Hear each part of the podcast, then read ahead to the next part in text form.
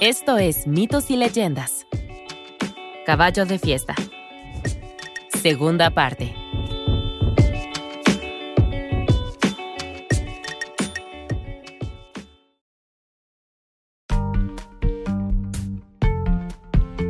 La parte de la ciudad de Dal tenía muchas rocas y rápidos, pero nada más. Era un lugar difícil para que alguien se ganara la vida por su cuenta, pero de alguna manera Dal se las arreglaba. Así que vives aquí solo, ¿no? Le preguntó Donald a Dal por fin. Mhm, dijo Dal. ¿Cómo consigues comida o plantas un jardín y esas cosas?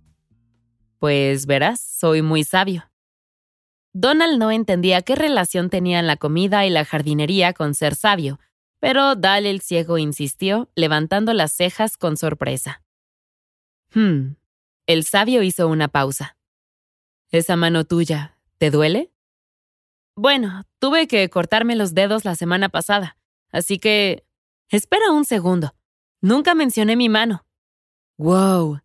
exclamó Donald mientras Dal se incorporaba asintiendo y sonriendo. El hombre le hizo un gesto a Donald para que se acercara. ¿Ves ese caldero hirviendo? Voy a necesitar que metas la mano en él, dijo Dal. El portador del escudo dudó. Normalmente rechazaría una petición tan ridícula, pero los acontecimientos de las últimas dos semanas habían sido todos ridículos.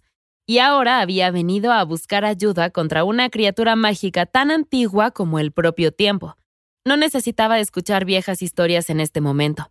Él estaba viviendo en el futuro. Así que puso su mano herida sobre las palmas del sabio. El anciano introdujo el miembro de Donald en el agua hirviendo y el joven se estremeció. Solo que no le dolía. Le picaba un poco, pero no era tan grave. Milagrosamente el agua curó su mano por completo. Los dedos de Donald habían vuelto a crecer en cuestión de segundos. Agarró las manos de Dal y le agradeció profusamente. Era increíble. Dal se despreocupó. No era nada.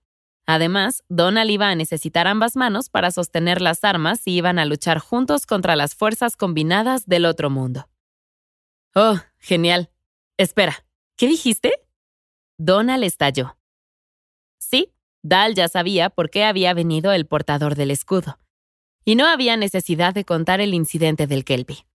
Lo importante ahora era que una noche del año, durante la fiesta de Samuin, el otro mundo se hacía visible para el mundo humano y las almas podían cruzar entre ambos. Esa noche Dal extendería sus manos sobre las aguas y utilizaría toda la fuerza y el conocimiento que tenía para exigir el regreso de los hijos de los jefes perdidos. Sinceramente sonaba increíble, y no solo porque fuera su única esperanza. Donald apretó los puños con alegría y él sería parte del plan. Era genial. Se levantó de un salto y empezó a calentar los músculos. Tenían un mes hasta el festín, así que deberían empezar su épico montaje de entrenamiento para poner a Donald al día en todo lo relacionado con la magia y la sabiduría. Estaba muy preparado. Pero Dal levantó una mano. No habrá nada de eso. Donald se limitaría a esperar en casa hasta el día en que Dal viniera a recogerlo. El portador del escudo, al parecer, solo se encargaría de mantenerlos a ambos con vida mientras Dal hacía todo el trabajo de magia. Oh, eso no es tan genial. Dal se encogió de hombros y señaló la puerta. Bueno, hasta luego, dijo. Donald no podía creerlo.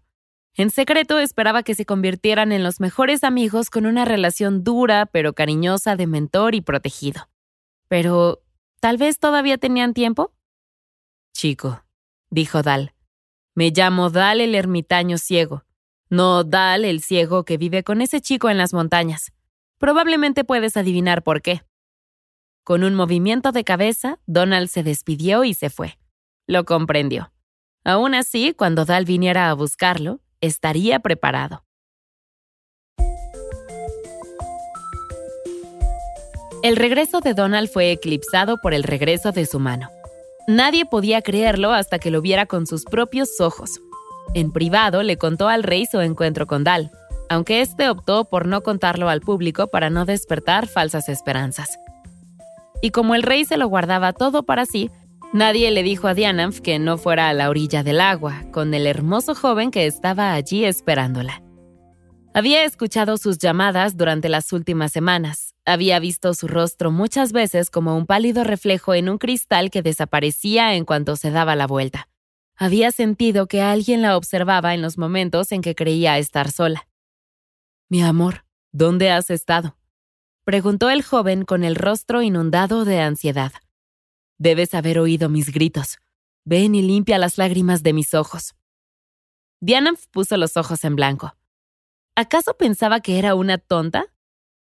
Una sonrisa se dibujó en su rostro mientras se secaba sus propias lágrimas. Valía la pena intentarlo, dijo. Dianamf había visto quién era realmente, y su hechizo se había roto. Ella nunca volvería a ser su sirviente. Entonces, ¿por qué había venido hasta aquí? ¿A dónde llevaste a mi hermano y a los hijos de los otros caciques? preguntó. Así que este era el juego al que jugarían. El Kelpie fingió ignorancia. ¿Qué le hacía pensar que los tenía? No dije que los tuvieras, corrigió ella. Dije que te los habías llevado. Obviamente estaban en el otro mundo, y Diana los quería de vuelta. Ella apartó de un manotazo la mano del Kelpie cuando éste intentó acariciarle el pelo.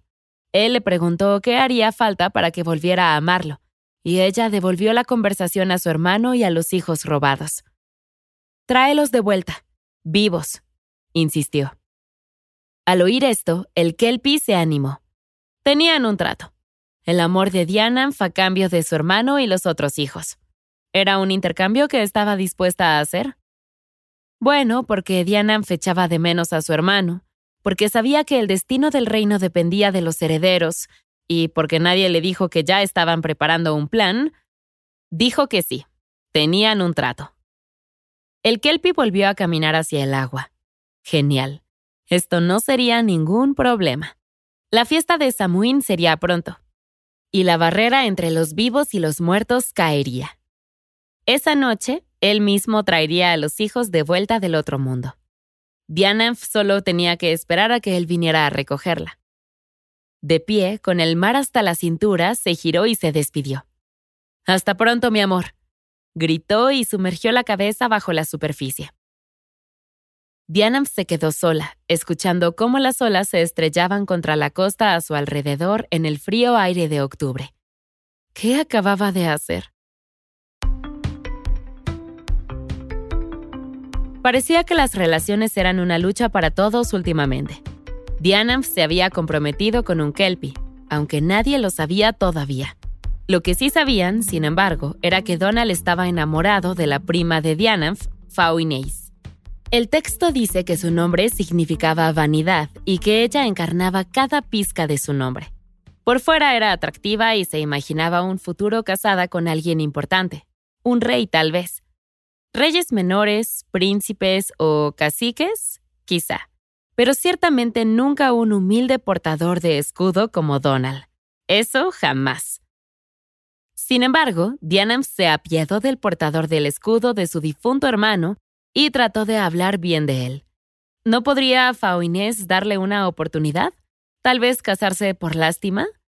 Donald era un buen tipo, ya lo vería. Y así llegó la oportunidad de Donald para proponerle matrimonio.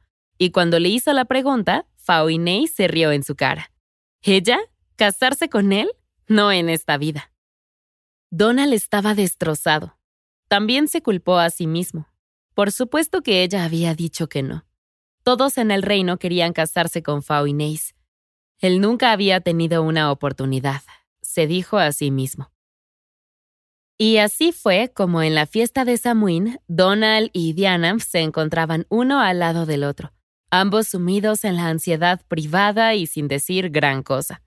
Donald estaba a punto de enfrentarse a las fuerzas combinadas del otro mundo y exigir el regreso de los muertos, mientras que Diana temía tener que unirse al Kelpie en su reino submarino a cambio del regreso de los muertos. Ninguno de los dos se lo estaba pasando bien, y nadie se lo estaba pasando tan bien como Fauneis, que estaba ocupada bailando con todo el mundo. Se acercó a Donald de un salto. ¿No iba a invitarla a bailar? Pero él le recordó que acababa de rechazar su propuesta. Sí, pero eso no significa que no pueda sacarme a bailar. Faunéis hizo un mohín. Un poco, ¿no? Donald estuvo a punto de irse antes de que Faunéis le agarrara de la mano y lo arrastrara a la pista de baile. Mientras flotaban, Donald intentaba explicar indirectamente que iba a salvar el reino y a traer de vuelta a los hijos muertos de los caciques, pero todo lo que ella entendía era que tenía que irse después de este baile. Todo lo que Faunéis escuchó fue que él la dejaba, y se negó a que eso sucediera. La noche acababa de empezar. Por un momento, Donald se balanceó con la música, considerando un cambio de planes. Pensó en quedarse con Faunéis y no reunirse con Dal en el muro que rodea la ciudad para convocar a los muertos. ¿Sería eso tan malo? Entonces entró él. Con un estruendo la puerta se abrió de golpe y un hermoso joven ataviado con ropas más deslumbrantes que incluso las del gran rey de Escocia entró a grandes zancadas rodeado de asistentes. Diana se quedó helada. Era él, el Kelpie, y llegó temprano. Se proclamó que era un rey de una tierra lejana. Atravesó la sala abarrotada de gente, anunciando su intención de casarse con la prin... Espera. Eh, espera un momento. El Kelpie se congeló, mirando con ojos hambrientos. Sí, parecía que había algunos cambios de última hora en sus intenciones. Sigan bailando, dijo a la sala. Terminaría de anunciar sus planes en un momento. Ahora mismo estaba ocupado porque había visto a Faunéis. La sala se encogió de hombros colectivamente y todos volvieron a bailar y reír. Todos, excepto Faunéis y Donald. Faunéis se quedó paralizada ante el hermoso joven desconocido. Una mirada y Donald supo que había perdido. Otro rechazo punzante, y esta vez le dolió. Profundamente. Con los hombros caídos salió de la escena. Tal vez la lucha contra las fuerzas combinadas del otro mundo le haría olvidar el dolor. Pensando solo en sí misma, como siempre, Faunéis no se dio cuenta en absoluto. Solo tenía ojos para el nuevo joven. Bailaron durante horas hasta que, por fin, él le preguntó si quería ser su reina. Él pudo verlo en su rostro. La respuesta fue afirmativa. En su forma humana, el Kelpie se veía muy bien y lo sabía. Así que puedes imaginar su gran sorpresa cuando la respuesta fue tal vez. ¿Tal vez? espetó. De acuerdo, no iba a jugar a ese juego. Aquella noche, a medianoche, partía hacia su reino. Si Faunéis iba con él o no, dependía de ella. Y con eso se fue. Ahora bien, si una amiga se arma de valor para decirte que tu cita es en realidad un caballo pegajoso monstruoso con planes de secuestrarte y mantenerte cautiva en una guarida submarina durante mil años, deberías escucharla. Esa amiga es una buena amiga. Y Dianainf era esa clase de amiga para Fauineis, por lo que le contó a su prima exactamente lo que estaba pensando. Fauineis, sin embargo, no pudo verlo con la buena intención que era, y pensó que su prima actuaba por celos y nada más. No, mañana Fauinéis sería reina de algún reino del que no sabía el nombre, y Diana se casaría con... no sabía. ¿Donald? Sí, era soltero. Sonrió Fauinéis. Soltero porque Fauinéis había aplastado su espíritu una vez más para divertirse. Y así, mientras Fauinéis se despedía, Donald estaba en la pared poniendo su mejor cara. Se acercaba la medianoche y el rey había comunicado por fin a todos los caciques que sus hijos podrían regresar, y se había reunido un público de buen tamaño para verlo todo. Pero primero ocurrió algo extraño. Bueno, más raro que una docena de personas que regresan del otro mundo. Oye, ¿es tu hija? le gritó alguien al padre de Faunéis. Efectivamente, lo era. Ella corría para alcanzar al hermoso joven, diciendo que sí aceptaría su propuesta. El joven sonrió con complicidad. Perfecto. Ya tenía un anillo preparado para ella. En un instante sacó un anillo de coral pulido brillante. Era de su talla. Deslizó el anillo en su dedo y ella lo abrazó. Los jefes reunidos aplaudieron desde la distancia. Todos fueron felices. Durante exactamente un instante. Fauineis parpadeó y de repente ya no estaba abrazando a un hermoso joven con camisa blanca y falda escocesa verde, sino sentada encima de un caballo pegajoso de pelo blanco y baba verde. Gritó, pero no pudo dejar de abrazarse al lomo del caballo. Tenía las manos pegadas. El kelpie gritó y galopó hacia el mar. Los gritos de pánico brotaron de los caciques. Esa cosa se la estaba llevando. ¿No vas a hacer nada? le preguntó uno al padre de Fauineis, pero él solo se encogió de hombros. Había llamado a su hija Vanidad y aceptaba plenamente que no era el padre del año. Es lo que es, dijo, y eso fue todo. Mientras tanto, Diana observaba desde lejos. Ella no había ido con el Kelpie porque él había cambiado de opinión, pero la voz del Kelpie resonaba en su cabeza. De todos modos, cumpliría su parte del trato. A medianoche, el Kelpie miró fijamente a la oscuridad y llamó al otro mundo, exigiendo que le devolvieran a los muertos. A continuación, se alejó nadando hacia su mágico reino submarino con Fauineis a cuestas. Arriba, Dal el ciego comenzó a cantar en un idioma que nadie más entendía. Donald agarró su espada y se preparó para el impacto. De repente, el mar empezó a burbujear, a borbotear, a arremolinarse. Entonces, una por una, la gente empezó a aparecer en el agua. Jadeaban en el aire del mundo de los vivos, y lentamente los padres empezaron a reconocer a sus hijos. Habían regresado. Los pies corrieron, los brazos se abrieron de par en par y las lágrimas cayeron. Cuando se acercaba la una de la madrugada y los mundos empezaban a separarse de nuevo, aún faltaba un hijo, el príncipe. Las miradas preocupadas se dirigieron a la orilla del agua. El tiempo corría. Entonces, sí, ahí estaba, un último estallido de burbujas. Momentos después salió el príncipe. Todos los hijos habían regresado. El rey corrió hacia su hijo, ayudando al joven cojo a salir del agua. Se abrazaron y el príncipe comenzó a buscar inmediatamente. ¿Dónde estaba? ¿Dónde estaba su portador de escudo y su amigo? Pero Donald ya no era un portador de escudos. No puedes ir a una búsqueda y salvar el reino casi por completo por casualidad y volver a tu vida normal. Al final, el rey convirtió a Donald en señor. Y un día, mientras Donald daba un paseo con Diana, se confiaron mutuamente sus aventuras personales, sin que ninguno de los dos supiera antes lo entrelazados que estaban realmente. Fue en ese momento cuando Diana vio a Donald bajo una nueva luz. Claro que nunca lo amaría de la manera loca, apasionada e incontrolable en que había amado al Kelpie durante esas breves semanas. Pero Donald era amable, bueno y se preocupaba por ella. Además, probablemente no era un monstruo caballo pegajoso encubierto, lo que definitivamente contaba para algo. Hablaron y decidieron casarse. Fueron felices durante años y años, y cuando llegó el momento en que Donald, el héroe reacio, falleciera, murió como un príncipe con honor. El Kelpie en general es malvado y una figura principalmente trágica. También es una poderosa criatura que cambia de forma, y en esta historia es realmente él quien trae a los hijos de vuelta del otro mundo. Donald había sido valiente en la pared y Dal el ermitaño se había limitado a gritar sandeces. Es como si hubiera sabido que la vida romántica del Kelpie haría todo el trabajo y sabía que si hacía un buen espectáculo sería recordado durante siglos como un héroe. Vaya, supongo que realmente era sabio. La criatura de esta semana es el shojo del folclore japonés.